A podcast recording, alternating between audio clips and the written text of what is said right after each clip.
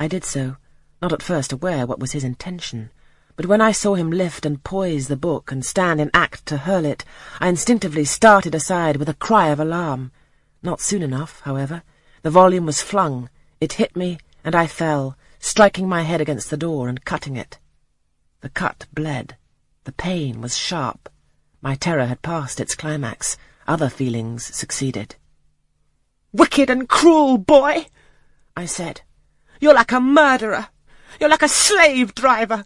You're like the Roman emperors. I had read Goldsmith's History of Rome, and had formed my opinion of Nero, Caligula, etc. Also, I had drawn parallels in silence, which I never thought thus to have declared aloud.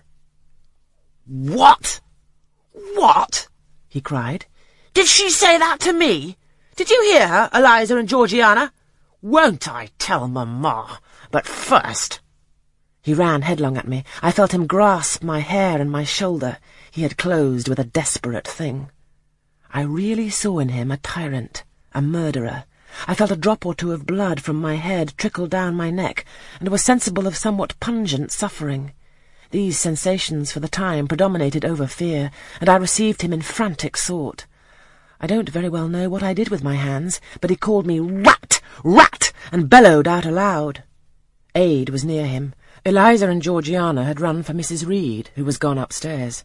She now came upon the scene, followed by Bessie and her maid, Abbot. We were parted. I heard the words, Dear, dear, what a fury to fly at Master John! Did ever anybody see such a picture of passion? Then Mrs. Reed subjoined, Take her away to the Red Room, and lock her in there. Four hands were immediately laid upon me, and I was borne upstairs.